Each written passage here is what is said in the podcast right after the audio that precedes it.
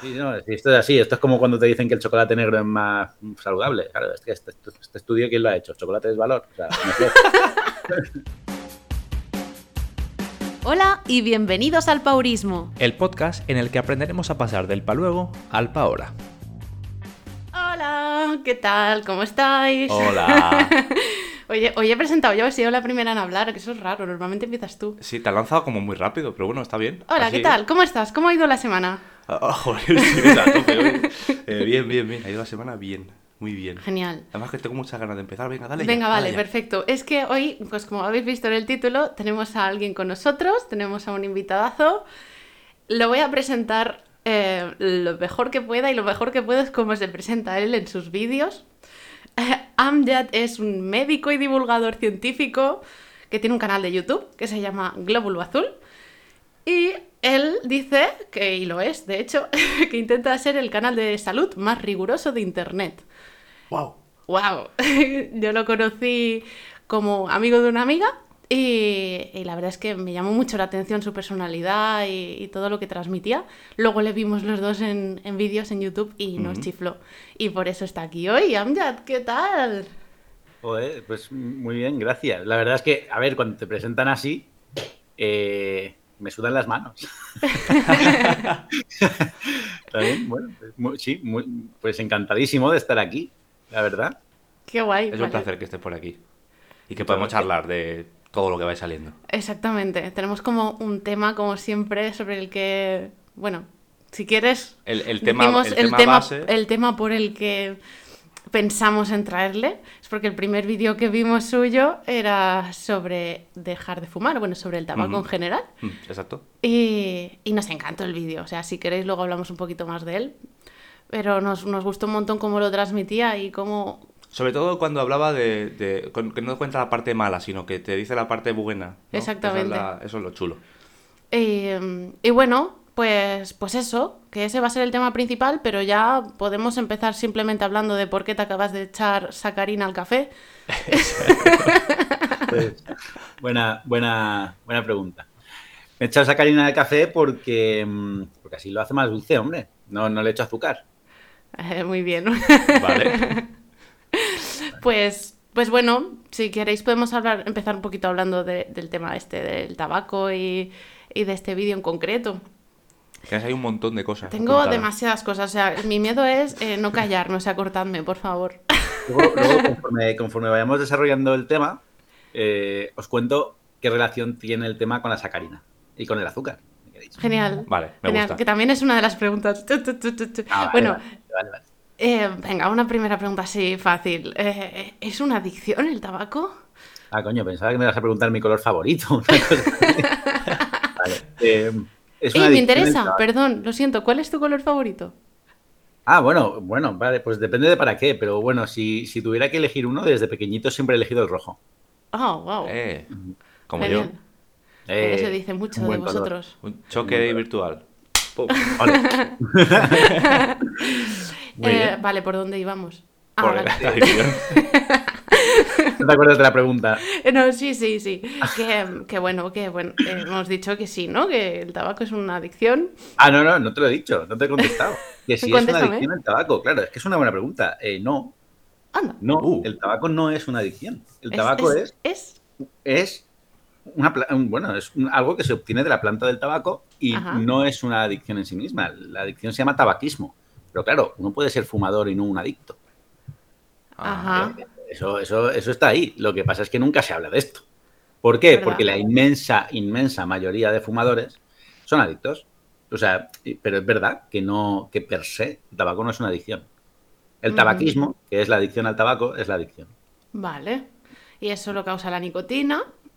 eso sí, lo causa principalmente la nicotina. Pues el tabaco tiene muchas sustancias no es que tenga, a ver, tiene muchas, pero, pero muchas, cuando se habla de que tiene más de 7.000 sustancias y cosas así, no es que las tengas, que las produces con la combustión de esas sustancias que ya tienes. O sea, tú a lo mejor tienes 50 sustancias de base y cuando las quemas produces, produces 7.000.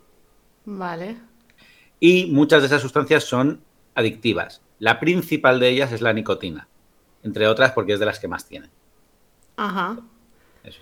sí, es, es, es adictivo por eso, principalmente por eso. Pues me gustaría entonces, no sé si has ido grabando antes de grabar, que ya hemos sacado el tema de la dopamina, pero en este vídeo en concreto, eh, el que hablaba sobre el tabaco, hablas del ciclo de la adicción, de que, bueno, de que nosotros mm, creamos la dopamina, la adrenalina, la serotonina, eh, y esto es lo que nos da ese sistema de recompensa que hace que el tabaco pues, sea agradable en nosotros, ¿no? Eh, ahora me corriges. Sí, sí, sí, es así, es así, es así. Eh, luego, la adrenalina baja porque dura solo un tiempo y te crea el mono. Algo así. entonces, como eso es un ciclo, ¿no? Porque cada vez te haces más tolerante a la droga y cada vez necesitas, pues, más. Esto pasa como con el medicamento, ¿no? Cuando tomas uno que te. Ya cada vez pues necesitas. Que necesitas más para que te hagan lo mismo. Sí, claro claro, con algunos. Hay, a, esto, a esa propiedad se le llama tolerancia.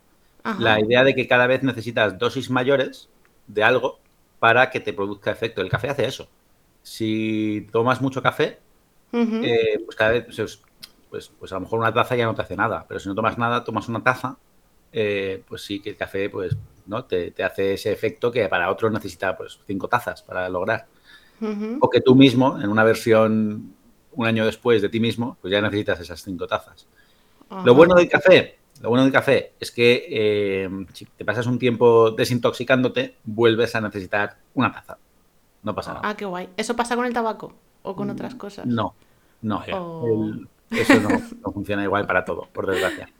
Y hay medicamentos que no producen tolerancia. O sea, hay medicamentos que no. O sea, ojo, ¿eh? un medicamento puede producir adicción y no tolerancia.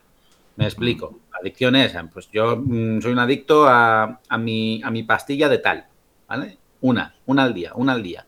Bueno, y la necesito, y necesito esa pastilla, pero no necesito cada vez más. Necesito siempre esa misma cantidad.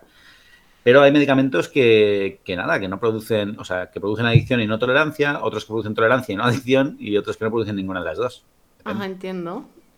Una, una cosa que me, que me, esto, no tiene que ver con el tema, bueno, yo bueno, no sé si tiene que ver con el tema o no, pero me ha surgido porque me he acordado de pequeño, mucha gente, em, he visto casos de gente que cogía los típicos sprays nasales estos y se echaba eso a la nariz como mucho, estaban como siempre enganchados a eso. ¿Ah, sí? sí? ¿Con quién te has juntado tú? Eh, es que no lo he visto Es una buena, es una buena duda. Eh, a ver, vale. A ver, el problema de la adicción, cuando hablamos de adicción, la adicción tiene, lo, podemos ver a, muchos niveles y no toda adicción es necesariamente farmacológica. Uno puede ser un adicto a... imagínate, claro, el chocolate. Eres adicto al chocolate, el azúcar es adictivo. Ah, es que aquí hay un montón de controversia, porque luego, luego veremos por qué cuando veamos cómo funciona una adicción, porque el chocolate es algo particular o el azúcar es algo particular. Pero incluso uno puede ser adicto a, rascarse, a morderse las uñas. Y no es que mm. las uñas tengan un componente que a ti te obligue a, ¿sabes? Ajá. Claro, lo de morderse las uñas y tal entra dentro de la categoría de los trastornos obsesivos compulsivos. Pero al mismo tiempo lo que experimenta la persona que necesita mordérselas es mm, pues lo mismo que una adicción, es que necesito mordérmelas. Que te calma. En ese aspecto, estos sprays de la, nariz y tal para aliviar, sí, para mucha gente, a ver, mucha gente los usa sin, sin, sin parar, ¿sabes? Sin, sin frenos. Y depende, hay sprays que están hechos con corticoides y sprays que están hechos con agua y sal. Em, todos, todos calman. Lo que pasa es que calman poco tiempo y abren mucho las fosas nasales. Y pues, está muy bien, o sea, es súper útil. El problema de esto es que cuando se utiliza mucho, sobre todo los que tienen corticoides, el tabique nasal se va, va, adelgazando y se va deteriorando. O sea, los corticoides mantenidos en el tiempo sobre, la, sobre las mucosas, eh, ya sea la nariz, la boca, eh, la vagina, por ejemplo, el ano, todo lo va, lo va atrofiando. Entonces, al final, mucha de esta gente podría acabar con la, incluso con el tabique atrofiado. Incluso como, vamos, como muchas veces hay, no hay muchos casos, pero hay casos de tabiques perforados por esto. Pero porque hay gente que, le da ahí sin ton ni son.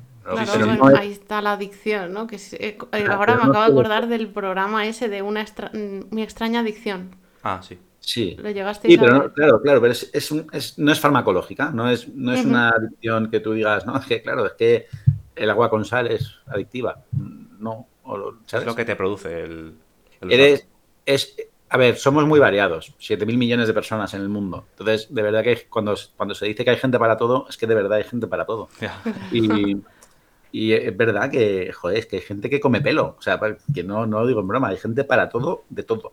Entonces, es verdad que hay gente que, que se hace adicta a cosas que per se no, no tienen una naturaleza adictiva. Y lo sabemos porque en la mayoría de personas esto no lo produce. Pero es a lo, mejor la combinación de esas personas con, ese, con esa sustancia en concreto o con, con ese ritual. o incluso eso, eh, a nivel psicológico, porque esa sensación le recuerda a un momento de su vida en el que eso le relajó y quizá... Hilando con eso, ya que lo has dicho, em, que, ¿cómo funciona una adicción? O sea, supongo que es algo súper, súper complejo y que depende de mil cosas, pero si podemos así como esquematizarlo. Hmm. ¿Cómo funcionaría una adicción? Siempre que se hablan de adicciones, se habla un poco de lo mismo. Siempre te mencionan el, ciclo de recompensa de la dopamina. Pero, pero ¿eso qué es? Vamos a ver.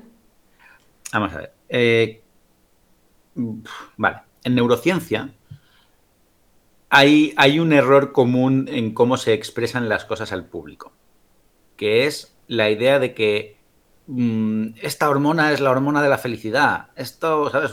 ¿Cuántas veces no habréis oído la dopamina es la hormona del, placer? O, la, o la serotonina es el neurotransmisor de la felicidad. O el, ¿sabes? El problema de esto es cómo lo mides. Tú tienes que hacer un estudio y tienes que definir qué es felicidad. Y tú realmente lo que ves es a lo mejor que eh, ves a alguien que te dice que está feliz, y a lo mejor tú has equiparado en tu estudio que feliz es lo mismo que alegre, ¿vale? Y que contento. Tú lo equiparas. Tú dices, yo he interpretado para mi estudio que feliz, alegre y contento es lo mismo. Vale. Entonces, tú ves que esta persona te dice, sí, estoy contento tal cuando toco el violín. Vale. Entonces toca el violín y, tú ves que uno de, una de las cosas que se eleva mucho, una de las cosas, ¿eh? o sea, claro, aquí nunca es una sola cosa, pero una de las cosas que se eleva mucho es la serotonina, por deciros algo, ¿vale? Vale. Entonces tú dices, vale, pues ya está, la dopamina es la que causa esto. Ya, pero es que eso te lo has inventado. Porque, claro. lo, que pasa es que estás viendo un montón de procesos más y no sabes cuál es el papel que juega la serotonina en este caso, en esto, ¿sabes? Y, lo, lo, estás suponiendo. Y cuando se hacen muchos estudios similares con otras cosas que generan placer o que generan tal, pues lo acabas suponiendo. El asunto, la realidad de las emociones, eh, es que suelen ser la combinación de muchas cosas y suelen ser fuerzas opuestas. Hay hormonas que juegan para regular tu tensión, tu, perdón, que juegan para regular tus, tu estado anímico, digamos, hacia un estado más, más neutro, más basal o incluso más negativo, y otras que juegan al contrario. Y tú te mueves en un rango de normalidad, a veces un poco más contento, a veces un poco menos, pero estás en ese rango de normalidad. Y son como fuerzas opuestas. Y hay actividades que mueven la balanza un poco más hacia un lado que hacia otro. Claro, ahí estamos hablando de alegría. De alegría y no de una sola hormona implicada, sino de varias hormonas. Lo que hacemos es mm, poner pesos al grado de implicación que tienen cada hormona en estos procesos.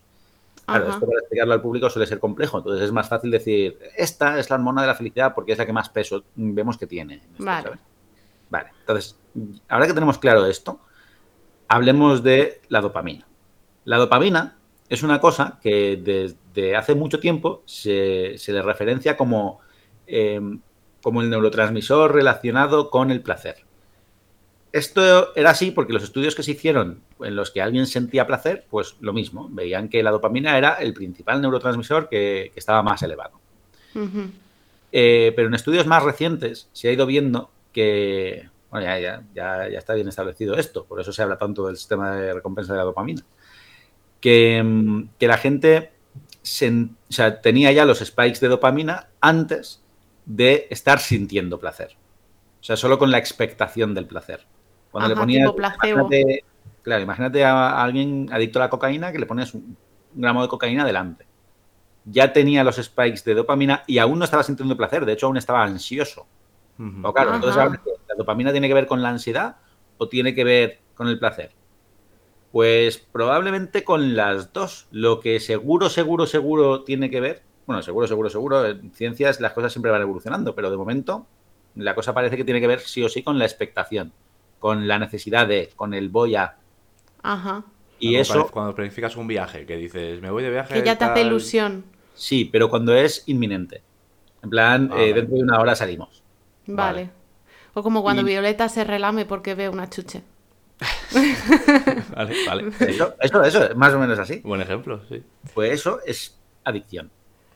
Eh, además, la adicción tiene varios niveles, porque ya os digo, puede ser farmacológica.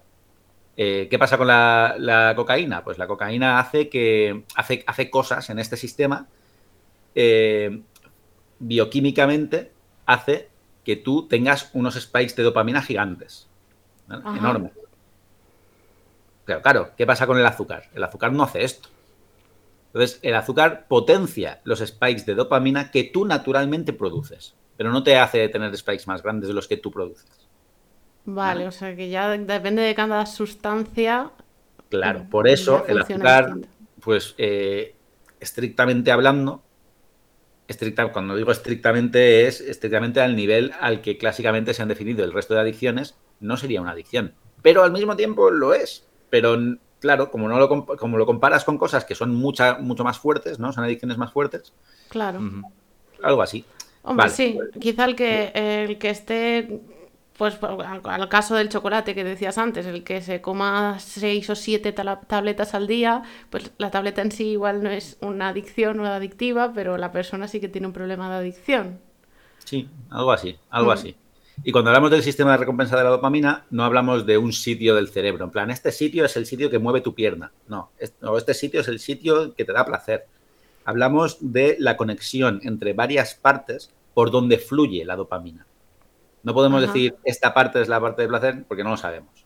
Pero sí que sabemos que cuando vemos por dónde va la dopamina y por dónde va cuando le das a alguien, pues eso, a una persona con cocaína, toma cocaína y tal, por dónde van estos, estos flujos, pues vemos que hay varias áreas del cerebro que están conectadas entre sí por estos neurotransmisores. Que esto es algo muy bonito, porque al mismo tiempo nos hace entender por qué los neurotransmisores se llaman neurotransmisores.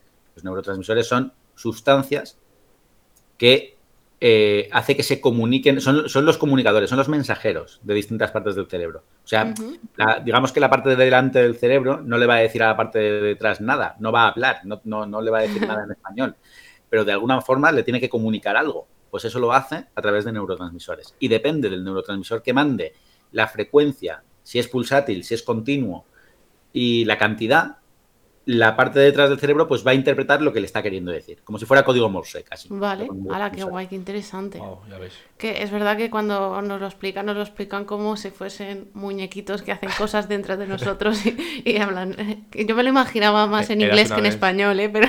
Eras una vez el hombre. Guau, qué interesante, qué interesante, jope. Em, pues ya llevándolo un poquito al terreno del tabaco en concreto, no quiero volver a repetir todo lo que tú dices en ese vídeo, de hecho vamos a poner el link para que la gente vaya y lo, Y lo escuche y lo vea. Mucho mejor, Más, mejor producción, mejor inspiración. pero, pero sí que me gustaría hablar de dos cosas que dices en ese vídeo. Em, y una que la dices al final, pero yo la voy a decir al principio. Y es que la, las recaídas son parte natural del proceso. Es decir, que fracasar no es haber recaído, sino dejar de intentarlo. En este caso, pues dejar de intentar dejar de fumar. Esa frase es, es, que es totalmente verdad, ¿eh? quiero decir, eh, llevándolo a todo, lo de la, a toda tu vida, el, es, que, es, que, es que no sé, que te abre los ojos completamente a las cosas, ¿no? Sí. Tengo un objetivo que es, yo qué sé, comprarme o cambiar de ciudad. Mm, si no puede la primera vez o si te sale mal la primera vez, no significa que, que hayas fracasado. Es que, pues bueno, en ese proceso no ha ido la cosa bien, pero te lo puedes volver a intentar. Claro, y de hecho de la experiencia de haber empezado a planear ese viaje ya has aprendido cosas. Y aprendes cosas, exactamente. Pues sí, es estadísticamente, eh, estadísticamente muy probable, o sea, no voy a decir imposible, pero es, es muy probable, o lo voy a decir de otra manera, es muy poco probable que alguien que está intentando dejar de fumar no recaiga en ningún momento. muy poco probable, pero recaer, ¿qué significa? Es que recaer tiene una palabra con unas connotaciones horribles, eh, sí. ¿Sabes? Es como el gran fracaso, el, el, a ver, también lo entiendo, ¿vale? Yo, yo soy una persona muy perfeccionista y, mm, por ejemplo, cuando yo estaba preparando ahí unos exámenes, una oposición y tal, ya me acuerdo que yo tenía que estudiar mis ocho horas diarias, ¿no? Eh, pues si un día me había quedado dormido, no podía, tal, la mañana tenía que estudiar cuatro horas, pues si ya me quedaba solamente una hora y media de estudio, a lo mejor ya no me parecía que me mereciera la pena, ¿no? Joder, me eh, recuerdas a mí misma. claro, claro, pero es que es una hora y media de estudio. Y cuando yo decido que no merece la pena, son cero horas de estudio. Claro. Lo que pasa es que yo lo intento comparar con las cuatro que deberían haber sido en mi cabeza, porque yo lo he establecido así, ¿no? Entonces, para mí no es suficientemente bueno, ¿ya? Pero, pero de pronto, cero es mejor que una y media, ¿sabes? Pues ocurre lo mismo con, muchas veces con el tabaco, que la gente recae, y es lo esperable, porque es lo normal, y es lo habitual, y es, a ver, dejar de fumar, para mucha gente, eh, quizás es un clic. Dice, yo un día decidí dejar de fumar, dejo de fumar, tiré la cajetilla y ya está. Y ya nunca más. Pues oye, enhorabuena, súper bien, fantástico. Pero eso no es la mayoría de gente. La mayoría de gente que deja de fumar lo hace con un proceso. Un proceso es yo estoy dejando de fumar, no yo he dejado de fumar. Y con yo estoy dejando de fumar significa que yo he dejado de, consumir tabaco, pero, eh, pero sigo teniendo los cravings, sigo teniendo las ganas y todavía no me siento seguro como para decir que he dejado de fumar y que puedo llevar una vida normal y que el tabaco no produce en mí una tentación suficiente como para ir erosionando, entre comillas, mi voluntad. Lo digo porque eh, a, veces, a veces el, fumador que deja o que intenta dejar de fumar y su entorno, las los dos componentes son demasiado duros, demasiado juiciosos con la persona que intenta dejar de fumar. O sea, la idea de los no son muy rígidos, los tienes que ser fuerte, pero vamos a ver, que no, y por eso he dicho lo de la fuerza de voluntad entre comillas. Claro, ahora nos metemos, si quieres, a definir qué narices es la fuerza de voluntad. vamos, vamos por ahí, porque, bueno, porque, eh, porque al final, de verdad que eh, poca, gente se, poca gente se plantea que la adicción a la nicotina es, en gran medida, equiparable a la adicción a la, heroína. Wow. O sea, claro, o sea, un fumador que está dejando de fumar está haciendo algo más fuerte de lo que la mayoría de los que lo juzgan alrededor jamás ha hecho en su vida, ni va a hacer, afortunadamente para ellos. ¿Entiendes? Entonces, mm, necesitan más apoyo que juicio. Mm, claro. Eh, y, es verdad, y hay que, hay que normalizar que las recaídas son normales. Eh, igual que cuando empiezas a andar, eh, caerte es normal, pues bueno, te levantas y sigues andando. Claro. Es así. Lo que no tienes que hacer es es como, como yo cuando, cuando estoy en oposiciones y me levanto tarde y es dejar de estudiar, ¿no? Es dejar de intentarlo. Claro. Además, porque sabemos que cuantas más veces lo intentes, o sea, imagínate, tú lo intentas, recaes, que vas a recaer, que es lo probable, lo probable es que recaigas, que dejas de intentarlo, ¿qué va? Si lo sigues intentando, tus probabilidades de eventualmente conseguirlo son, son más elevadas, bastante más elevadas. Muy, mucho más elevadas. Eh, este, del asunto, muy importante. al final todo, te has dado cuenta de que siempre que hablamos de alguna, de lo que sea, siempre acabamos recayendo lo mismo y es la manera de, afrontar eso y la manera en la que, ¿cómo explicarlo? Eh, las palabras que utilizas. Siempre hablamos de, por ejemplo, cuando la lesión hablamos de crónica, la palabra crónico, eh, por ejemplo. Es una palabra muy fea, muy horrible, que ya no, no debería utilizarse. esto es difícil, es muy complicado, es e, ese tipo de cosas es lo que hace al final que una persona que se está enfrentando a, dejar de fumar y que acepta el dejar de fumar, que te vienen todos este, estos inputs de la gente de, ay, qué difícil, o bueno, lo, típico, ¿no? ¿Y por qué no dejas de fumar? Déjalo si ya está, o... ¿O por qué no adelgazas si es de, no sé, hace ejercicio? claro, es muy fácil. J caballo y rey, así es la vida. además, acabáis, así, en un momento has tocado un montón de temas súper interesantes. Eh, es verdad, la obesidad es una cosa súper mal entendida. Eh, el cómo nos hablamos es súper importante. Crónico no significa para siempre, no siempre significa para siempre. Eh, solamente significa de larga duración. y yo en, este aspecto te diría que una cosa que, aprendí, que a mí me ha ayudado muchas veces, es que a veces, a veces tienes que hacer cosas que no te apetecen, ¿no? O sea, tengo que ir a trabajar, o tengo que, o tengo guardia mañana en mi caso, ¿no? O cosas así. Y de verdad que hace una diferencia, de verdad, de verdad, que parece, parece un, parece un, parece un autoengaño casi decirlo en voz alta, porque parece un truco mental de niños. Pero es, de verdad, es súper importante la diferencia que hace cambiar el tengo que por el tengo el privilegio de. Oh, sí, yo eso lo, eso lo estoy trabajando también, justamente por lo que tú dices, que yo también soy muy perfeccionista y me digo mucho lo de tengo que, y, es, y ahora lo cambio más por, aunque me gusta más lo que has dicho tú, voy a estudiar eso, pero me gustaría hacer tal o estaría bien hacer tal en lugar de tengo que, porque me pongo como más presión. Sí, a ver, yo lo intenté, lo estuve explorando un tiempo con el, con el me gustaría tal. Lo que pasa es que no es real. O sea, el, motivo por el que ya tengo una fricción eh, a hacer algo que no me apetece hacer es porque no me apetece hacerlo. Pero eh, lo voy a hacer igual. Entonces, como lo tengo que hacer, entre comillas, no es lo mismo hacerlo sabiendo que no quiero hacerlo y estar luchando contra marea, eh, contra fricción, que, que decirme algo positivo que sí es verdad. Y es que sí es verdad que tengo el privilegio de hacer algo o que tengo la suerte de o que he tenido unas circunstancias privilegiadas que me han permitido llegar a. Wow. Sí, totalmente. si, me digo algo que es verdad, para mí tiene un impacto, un impacto positivo bueno. O sea, positivo, bueno, positivo fuerte. Buen truco, ¿eh? Sí, sí, sí. Ya me ha dejado ahí pensativa. Qué guay. Pues, pues eso nos lo apuntamos. Eh, de hecho, voy a intentar esta frase cambiarla durante esta semana, porque como todos los hábitos que quieres ir consiguiendo, hay que ir haciéndolo poco a poco.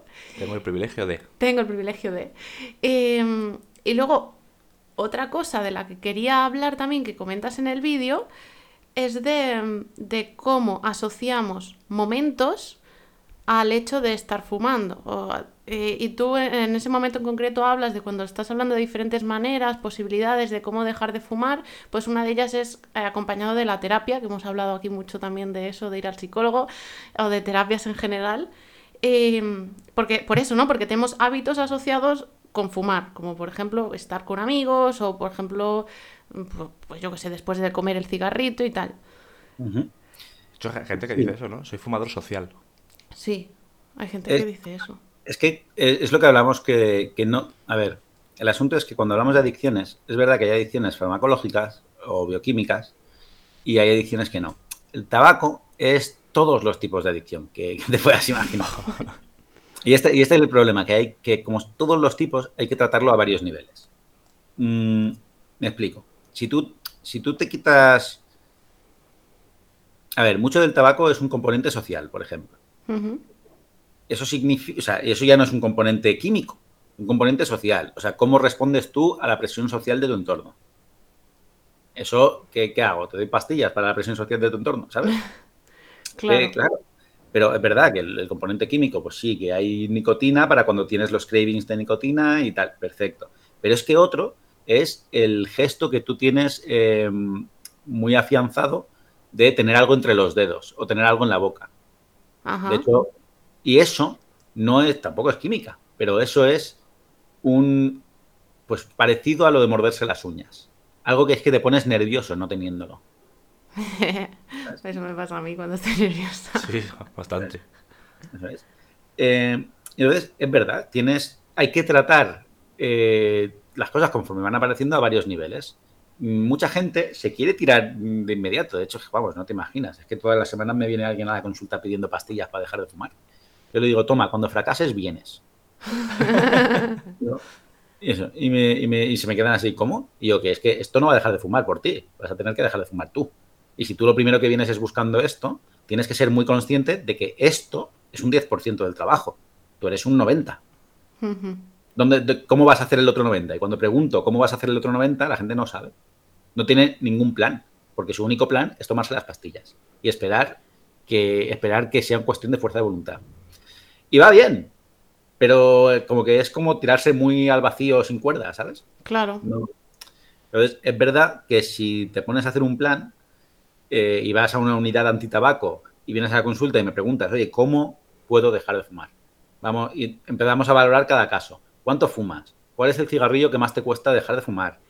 cierto, para mucha gente es el primer cigarrillo de la mañana. Pero eh, ese también es el que nos indica que la adicción es más grande. Eh,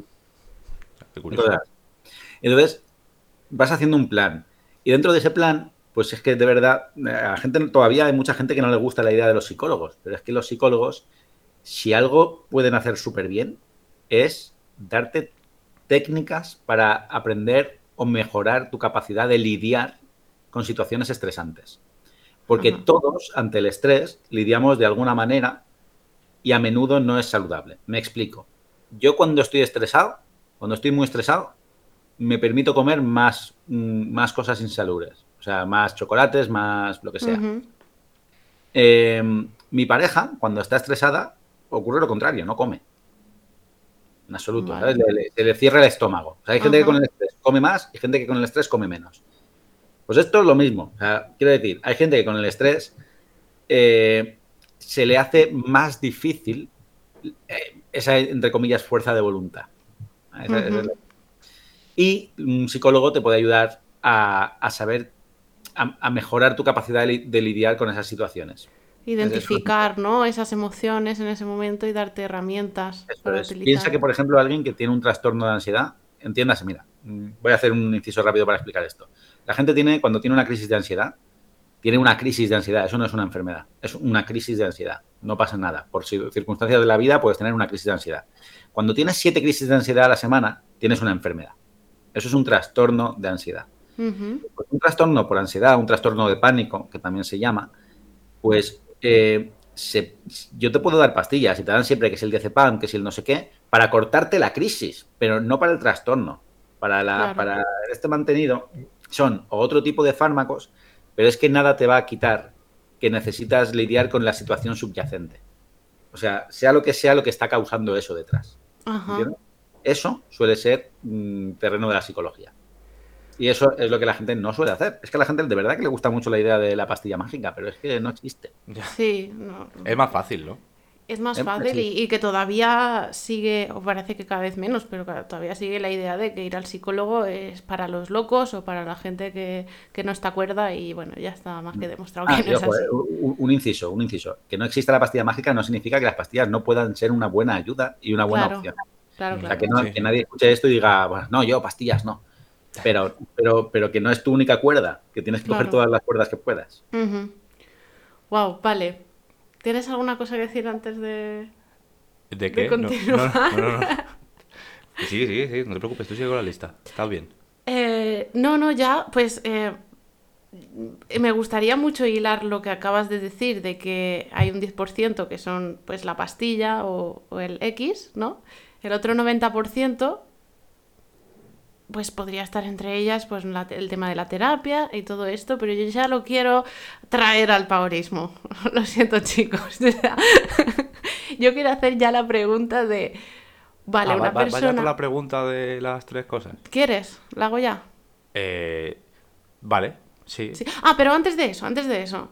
Eh, entre las muchas cosas que vais a escuchar en el vídeo de, de, de Amjad de Glóbulo Azul sobre el dejar de fumar, eh, me ha parecido muy interesante para la gente que esté empezando a dejar de fumar ya ahora mismo, paurismo, entre otras cosas que el tercer día es el, día más complicado y por tanto que si este día lo superas, enhorabuena, porque has superado el peor día. Y, luego otra cosa que me parece muy bonita es que a los 15 años, bueno, que hay entre medias, pues yo he dicho tres días y ahora voy a decir 15 años, pero entre medias como hay que muchos pasos que vais a escuchar, eh, a los 15 años ya la posibilidad de enfermedad coronaria es igual a la de un no fumador aumenta la fertilidad, aumenta la salud de la piel, los dientes, todo, o sea, es como... Entre eh, medias hay más cosas, ¿no? Pero entre medias hay muchísimas cosas, dice pues lo que pasa al año, a los 5 años, a los 10 años, a, los, a las 48 horas incluso, que alguien que está dejando de fumar es como, ah, qué guay, mira, ya estoy en las 48 horas, pues ahí vas a ver cómo estás ahora, en este punto. Em, pero me parece súper bonito que los 15 años, que 15 años vale, sí, para una persona de 15 años puede ser muchísimo porque es toda su vida, pero para una persona que lleva 30 años fumando, pues 15 años no es nada, por ejemplo. yo, mencionaría que, a ver, que 15 años cuando lo escuchas por primera vez puede, puede parecer que la gente diga, uff, eh, voy a estar 15 años ahí, pero no, no, son 15 años que vas a estar sufriendo o luchando contra nada. Claro. Tú piensas que después de, un tiempo, suelen ser uno o dos años o menos, depende de, los casos, eh, tú ya no, o sea, ya no vas a sufrir ni de cerca con, con o sea, lo que tienes en la cabeza de la idea de me va a costar muchísimo, no es que vayas a estar ahí luchando 15 años, ah, ¿sabes? Es no, eso es al principio y luego ya pues el tiempo pasará y conforme va pasando el tiempo pues ya llegarás. Y es verdad, a ver, nunca se te va, nunca eh, en un fumador la, el riesgo cardiovascular no va a ser exactamente el mismo que un no fumador, nunca, pero a los 15 años es lo más bajito y lo más cercano que van a estar. Entonces mejora muchísimo, muchísimo, pero muchísimo. Qué guay, es que es como, no sé, yo, yo no soy fumadora, pero para mí ver ese vídeo es, es esperanzador. Dan ganas de fumar para dejarlo, ¿eh? Dan ganas de fumar para dejarlo. Dije eso hace poco lo dijimos en algo, no me acuerdo qué era. Sí, ah, tampoco me acuerdo. Sí, es porque estábamos intentando eh, crear juegos para dejar cosas. Así, muy como, en plan, crear juegos para dejar de fumar. Y me entraron ganas de, fumar para jugar a ese juego. Vale, pero... porque es un juego, claro. Eh, no, bueno, pero antes, antes de las tres preguntas, porque a lo mejor luego las tres preguntas, o sea, las tres cosas que decimos siempre nos pueden también servir para esto que quiero decir. De verdad, no te quiero robar más tiempo, no te queremos tener aquí. Yo estoy encantadísimo. Qué bien. Es que también, bueno, a ver, hemos, antes habíamos sacado el tema hablando un poco porque eh, te lo he dicho que yo, uno de los vídeos que yo he visto muchas veces, o sea, que me he puesto así de mientras trabajaba y tal, es cuando reaccionabas a, a The Good Doctor. Ah, sí. Estaba haciendo una relación sobre, sobre las cosas que se hacían en The Good Doctor. Y me acordé de que en The Good Doctor hay una escena que no sé si sale en alguna reacción o la he visto yo en la serie, porque ahora ya mezclo cosas, pero creo que es una escena en la que se pone una gafa de la realidad virtual y empiezan ahí a, a poner con el corazón o no sé, o, con algo, y empiezan a hacer la operación ahí simulándola. Y ahora que estoy yo, me he comprado la gafa, las Oculus, pues estoy pensando en eso, en, el futuro. Yo también me las he comprado. ¿A qué molan? están guays, están guays. Lo que pasa es que yo me mareo, tío. depende con qué cosas, depende con, con, qué juegos. Pero hay muchos juegos en los que me mareo. A mí también me pasa con la, con la montaña rusa, me mareo. Eh, pero yo es que además soy miope y yo pensaba en mi interior que si me ponía sin gafas, como eso en realidad era cerca y yo veo mal de lejos, pues que iba a ver bien, pero no. Como, simula. como simula ver de lejos, pues mal de lejos, entonces me mareaba. ¿Pero tú crees que eso puede llegar a, funcionar en, medicina? ¿Esto, ¿Eso que sale de Good Doctor podría estar realmente funcionando en, medicina? Sí, sí, ya hay, ya hay, ya hay gafas que no, no, no, todas son, o sea, ya hay gafas que no son las Oculus. Y hay algunas cosas para Oculus, pero así, aparte de empresas privadas y tal, que no lo, vamos, no lo vas a encontrar en la Oculus mm. Store. Eh, que sí, que sí, que ya se están haciendo aplicaciones en realidad virtual. Para estudiar, por ejemplo, ya, ya hay varias. O sea, tú ya podrías ver en 3D un corazón y verlo latir y ver cómo es. Wow, qué chulo. Me flipa, ya, ya está. Qué guay ese paréntesis tecnológico. ¿Quieres es continuar por ahí? Tenía que decirlo, tenía que decirlo, si no me quedaba tranquilo. Sí, sí, bueno, de hecho, vamos, que con, con, todo lo que he visto en los vídeos, como que me daría para estar hablando aquí 24 horas. Pero, pero ya sí quiero, quiero. Lo que sí que quiero es hablar un poco del alcohol para relacionarlo con el tema del tabaco, porque sé que mucha de la gente que nos escuche dice, bueno, vale, yo no tengo ningún problema con el tabaco porque no fumo. Con el alcohol, tampoco, porque nadie tiene un problema con el alcohol porque es algo que hacemos todos. Claro, pero, pero hasta qué punto, que, que sé que también lo has hablado en un vídeo, el alcohol es una adicción, es una adicción social, es bueno, es malo. Uf, qué buena esta. Vale, a ver. Eh, el alcohol el alcohol es una putada. Vale, ya está, cortamos aquí. No sé, si puedo decir esto en el podcast. Sí, claro, se puede decir todo. A ver, eh, ¿por qué? Porque se ha convertido, se ha convertido en, desde hacía tropecientos años, es para nosotros parte de la cultura. Claro, si tú metes en, en parte de tu cultura una droga que es nociva, es perjudicial a nivel individual y a nivel comunitario, pues todo lo que haces, esto es como cuando alguien te dice alguna chorrada y lo racionaliza para hacerlo aceptable. Pero es racionalizar conductas que son tóxicas, o sea, objetivamente es tóxico. El alcohol, cuando la gente, o sea, por ejemplo, eh, bebe con moderación. ¿Qué significa con moderación? ¿Qué? sorbito, pues, sorbito. Pues, es que no hay ninguna cantidad segura de alcohol, no existe. Entonces, o sea, un chupito es tóxico. ¿Cuánto es moderación para que no sea tóxico? No hay. Es, como si le digo fuma con moderación. ¿Cuánto es fumar con moderación? No, eso no existe. Entonces, claro, eh, claro, el, concepto, siendo, siendo objetivos, ¿vale? Y siendo, siendo, no sé, a lo mejor dolorosa, dolorosamente honestos en nuestra evaluación de alcohol. El alcohol es tóxico, da igual la cantidad, es carcinógeno de forma lineal, ¿vale? Da igual la cantidad. Es decir, eh, a ver, el riesgo de desarrollar un cáncer por una cerveza es muy bajo pero el riesgo de desarrollar un cáncer por dos cervezas es el doble que de una. Ajá. Y no, de un cáncer. no lo voy a decir tan general. Pero en este caso estoy hablando de algunos estudios que se han hecho sobre el cáncer de mama, por ejemplo. Pero es verdad que, o sea, ¿qué es, qué es peor? Eh, hay gente que dice, no, yo solo bebo el fin de semana. Vale. Pero ¿qué es peor? ¿Una, una cerveza al día o siete cervezas los sábados? Pues es igual, ¿no? En la cantidad, los gramos de alcohol son los mismos, porque no se miden por días. Es verdad que alguien me puede decir, bueno, pero es que cuando lo metes todo junto, tienes que procesarlo todo junto, etcétera. Ya, eso es una hipótesis y eso habría que meterlo en un estudio.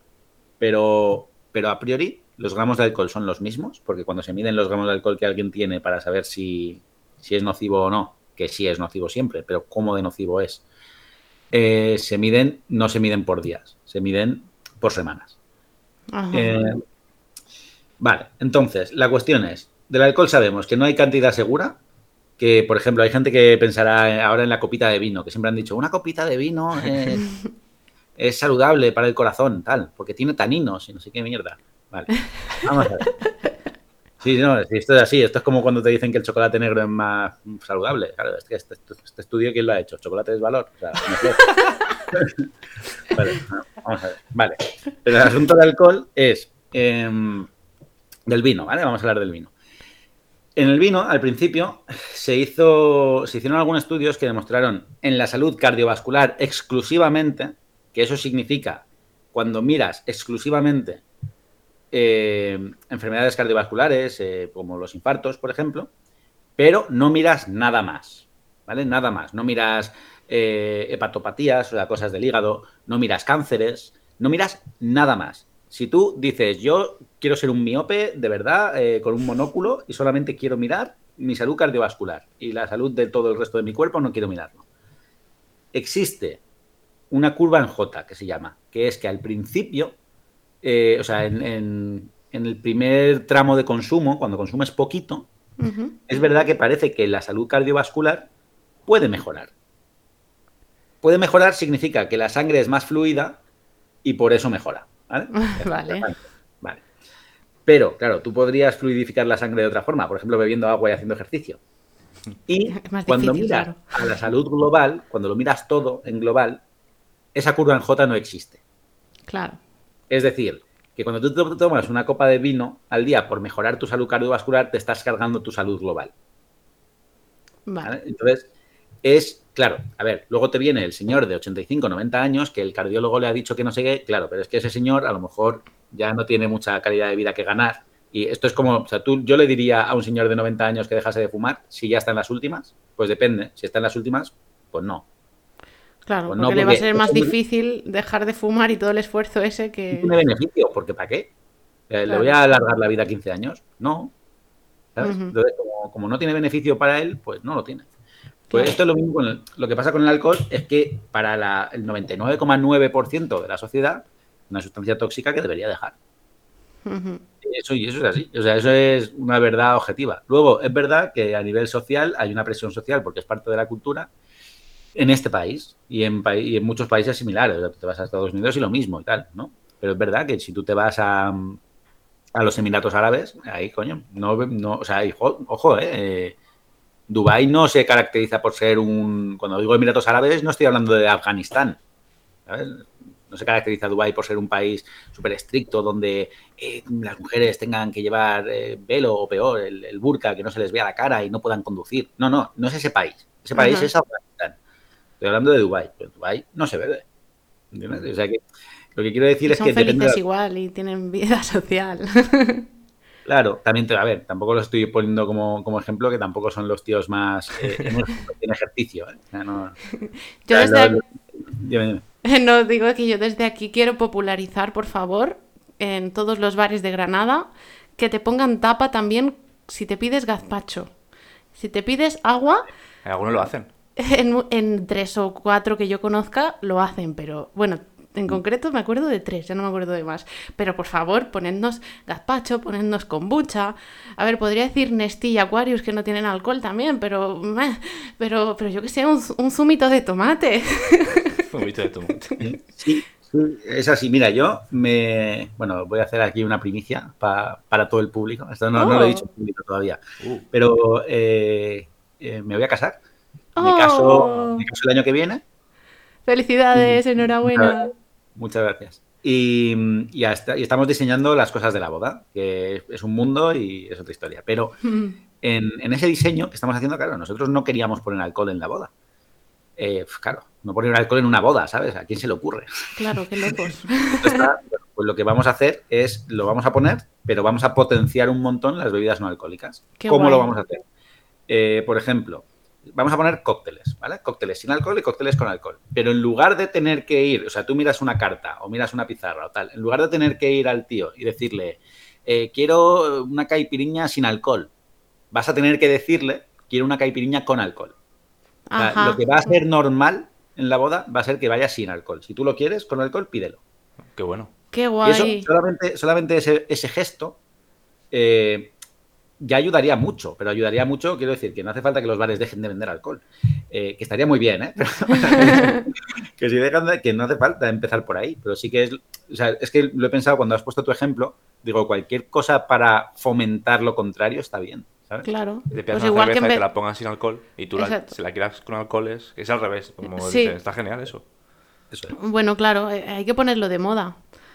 Hashtag pídelo sin alcohol. No, así no sería. Bueno, pídelo con alcohol tampoco porque se puede interpretar mal. Hashtag decisiones inteligentes. Exactamente, me gusta. A ver, a mí, me, gusta, me, gusta, pensar las cosas. No me gusta pensar las cosas en bien y mal. O sea, esto está bien, esto está mal. Claro. a mí me gusta pensarlo en esto es inteligente o no es inteligente.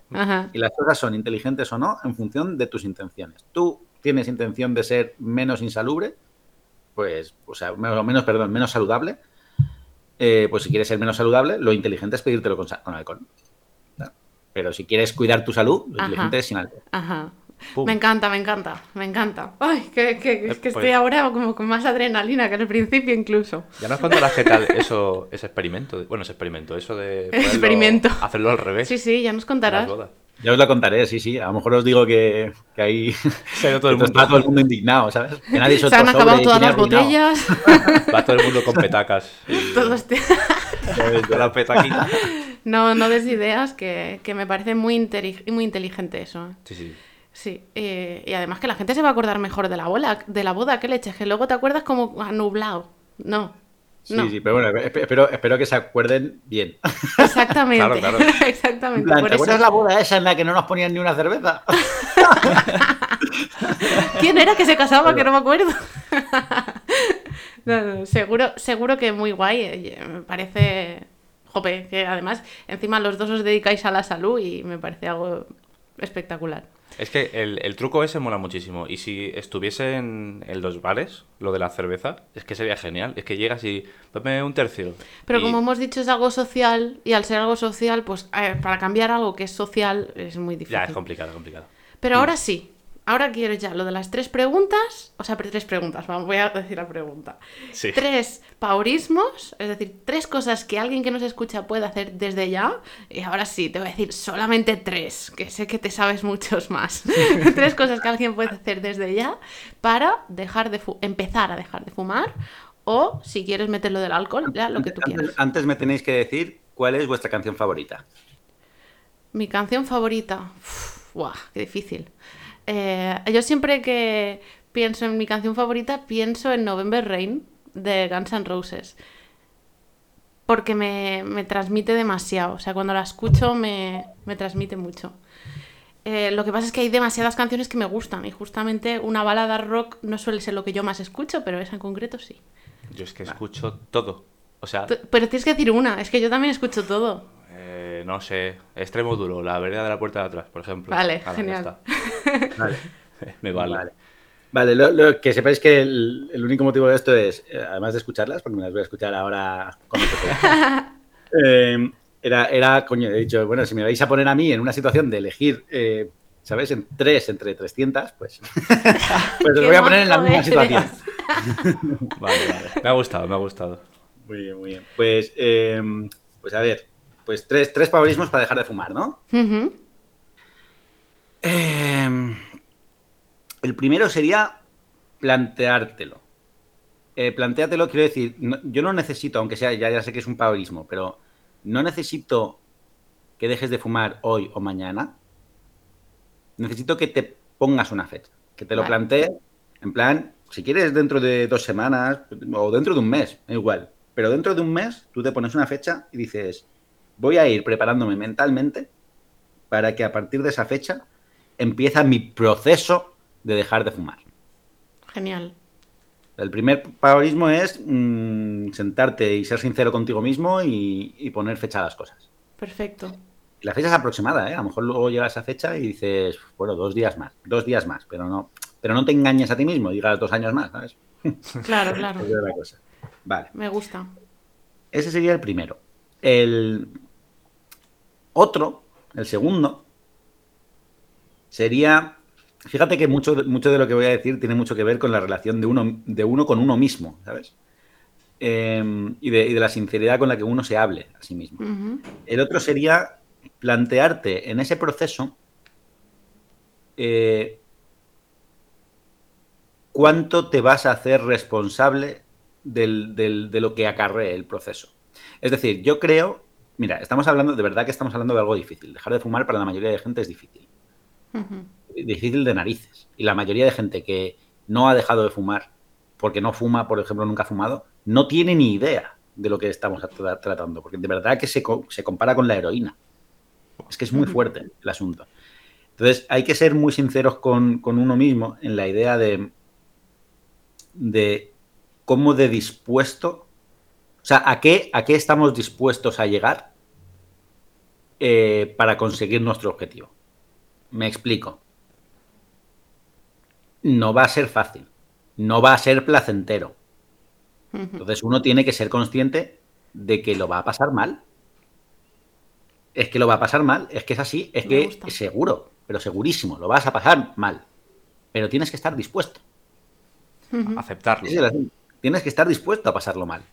Tienes que estar dispuesto porque, porque algún día dejarás de pasarlo mal y habrás conseguido tu objetivo. Entonces, pasarlo mal no puede ser el miedo. O sea, hay gente que no, que no hace un montón de cosas por no hacerse daño.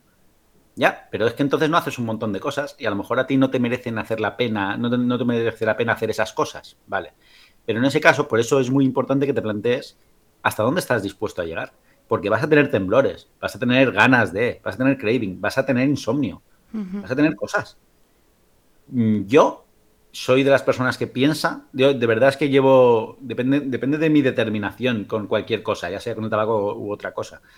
Pero yo soy una persona que piensa que eh, con una determinación absoluta uno puede conseguir casi todo. Y entonces, lo que pasa es que la determinación absoluta mm, no está muy lejos del, vencer o morir, ¿sabes? Y, de verdad, o sea, y, es que es, así. es que no. Mm, vamos, mi segundo pavorismo es ser muy sincero con uno mismo y, estar dispuesto a ir a la guerra contra uno mismo. Es la guerra contra uno mismo, ¿sabes? El mejor ex. Oh. Hashtag el mejor ex, que eso es el que utilizas en el vídeo.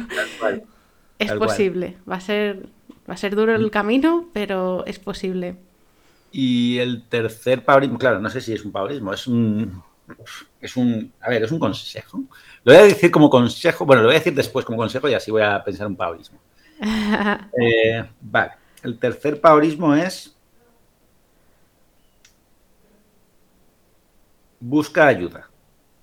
Busca ayuda en el sentido de... Eh,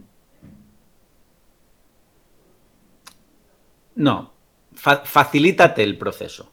O sea, el proceso ya va a ser difícil por sí solo, no te lo hagas más difícil. ¿Cómo, cómo puede uno facilitarse el proceso? Tira los ceniceros, tira las, las, cajetillas que tengas por ahí, tíralo. O sea, no, no es como tira las cajetillas y deja los ceniceros que son bonitos y me los compre en Mallorca. No, no, tíralos. Tíralos, no los vas a volver a usar nunca. Tíralos. Em, Pide a la gente quizá que está a tu alrededor que, que no fume cerca de ti. Que, estás en el proceso y que por favor no fumen a tu alrededor. Si no te hacen caso, cambia de gente. es así, o sea, no, o sea, quiero decir, estás en, una de las luchas más complicadas. No, no, no, no la subestimes pensando que lo vas a hacer con la. ¿sabes? Con el, ¿sabes? No lo tomes por el pito del sereno. Claro. Eh, tómatelo muy en serio. Eh, te lo digo principalmente a, ti que me estás oyendo, porque, porque de verdad que eh, los, para mucha gente los momentos más difíciles en este proceso es cuando están solos, solos consigo mismos, y están en el sofá de su casa y ven el cenicero, ven el mechero, ven esas cosas que están pues, necesariamente relacionadas con. Y ya no te digo si tu pareja fuma. Ya ves. Porque la fumar se complica mucho. Es como intentar dejar la cocaína y tener al otro metiéndose rayas al lado. eso no, eso no, ¿sabes? Eso no, eso es muy difícil. Pues, pero hay que decirle al otro que no lo haga delante tuya y si no te hace caso te vas tú y no, y, no le ves cuando lo hace. Claro. Eh, ya está, esos serían los tres paurismos. Luego el consejo, el consejo que el consejo que iba a dar era y ten en cuenta que esto es un proceso en el que las recaídas son esperables, no por esperables eh, te las tienes que permitir. No me refiero a que te las permitas en plan, no, como son esperables, pues es normal, no pasa nada. Uno no pasa nada. No, eso no.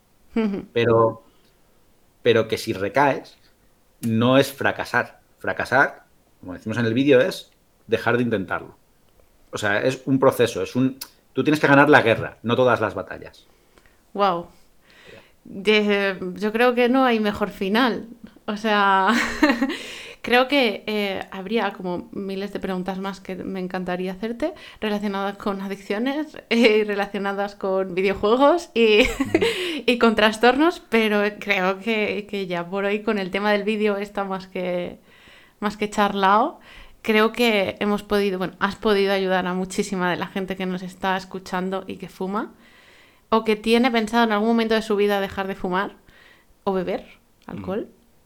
Y, estoy pues eternamente agradecida por todas las palabras y por este ratito que hemos compartido juntos. Joder, pues muchísimas gracias. La verdad es que para mí ha sido muy guay. Además, eh, es un tema que a mí me... O sea, desde pequeñito, siempre mi, madre fuma. Mm. Eh, mi padre también, de hecho. O sea, mi padre dejó de fumar y un día así por su... 15 años después de haber dejado de fumar, en un cumpleaños, dijo, va, por uno no pasa nada, volvió a fumar. Y ahora están los dos intentando dejar de fumar otra vez. Así que muy bien, para mí es un tema que, joder, siempre me ha... Tengo ahí como una espinita. pues pásales el podcast. Igual les, les, sirve escuchar a su, a su hijo hablar de, del tema. Eso. Pues nada, muchísimas gracias por, por, invitarme. Y bueno, ya sabéis que podéis eh, ver a Amjad en Glóbulo Azul, que es un canal de YouTube, también en sus redes sociales, que bueno, cuando los pongamos, pondremos las historias y eso en la nuestra y, y ya le enlazaremos Así que lo podréis ver y escuchar muchísimo más, que, tiene muchas cosas más que aportar. Lo he dicho que ha sido un placer que estés por aquí y enhorabuena por el proyecto de Glóbulo Azul, es genial. Me parece súper chulo. Enhorabuena por la boda también, sin alcohol además. y... bueno, nosotros si quieres cortamos aquí y ahora ya nos despedimos en condiciones de él. Claro, sí, sí. Ya podemos parar aquí la grabación y ya nos vemos, nos escuchamos la semana que viene. Exactamente. Así que listo. Un abrazo muy, muy, muy, muy fuerte. Hasta ahora. chao, chao. Ey, no dejes para luego lo que podría ser para ahora, no lo he dicho. Ah, bueno. Da igual, ya está, no pasa nada. Adiós.